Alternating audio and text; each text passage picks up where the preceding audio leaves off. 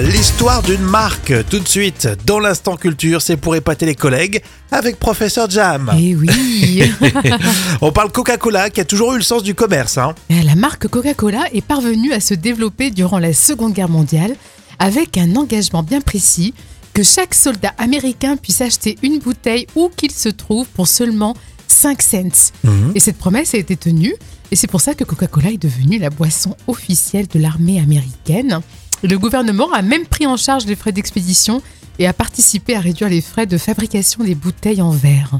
Et ce mélange bien sûr de patriotisme et de marketing a d'ailleurs propulsé euh, la marque au rang international. Ah oui, c'est grâce à ça qu'ils se sont fait connaître, un peu comme euh, les cigarettes, la Marlboro, j'imagine, je oui, sais pas. oui, hein. bien sûr, oui, exactement, oui. D'accord, c'est vrai que c'était un petit réconfort pour les soldats américains. D'avoir, oui, leur petite bouteille À de l'époque, Coca. c'est vrai que nous ne connaissait pas encore le, le Coca-Cola. Non, C'est vrai. En plus, dans les bouteilles en verre, c'était c'était sympa, hein, Hmm. encore hein, les petites bouteilles. Oui, et puis l'avantage, c'est que tous les soldats avaient leur soda. Ah oui, effectivement, on peut dire que c'était une armée de soda.